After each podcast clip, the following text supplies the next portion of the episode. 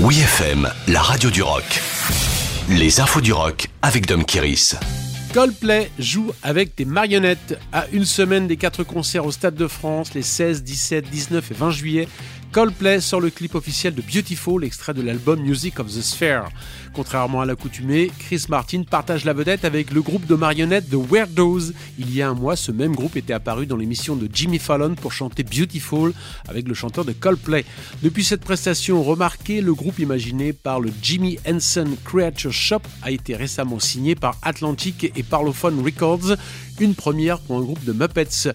Les Weirdos sont un groupe que nous essayons d'aider. Je pense qu'on en a fini de sortir des singles de Coldplay et puis qu'on en a fini tout court en fait, avait déclaré Chris Martin non sans humour. Et comme nous sommes un peu vieux maintenant, nous voulons attirer l'attention sur certaines chansons et on a demandé aux Weirdos de les chanter avec nous. En attendant la retraite, le deuxième concert de Coldplay au Stade de France le 17 juillet sera diffusé en streaming via l'application du Music of the Sphere World Tour. Dead Kennedys réédité pour son 40e anniversaire. Influence majeure du punk rock américain, Dead Kennedys réédite son premier album Fresh Fruit for Rotting Vegetables de 1980. La nouvelle version a été entièrement remixée à partir des bandes multipistes originales par l'ingénieur Chris Lord Edge, qui a travaillé notamment avec Green Day et Bruce Springsteen.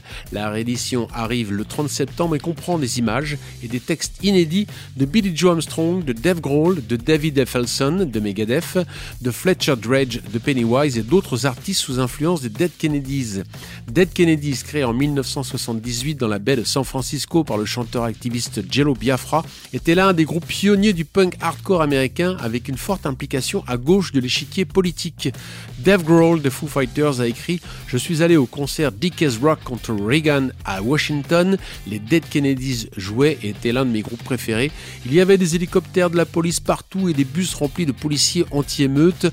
En tant qu'enfant de 13 ans, c'était comme ma première petite révolution.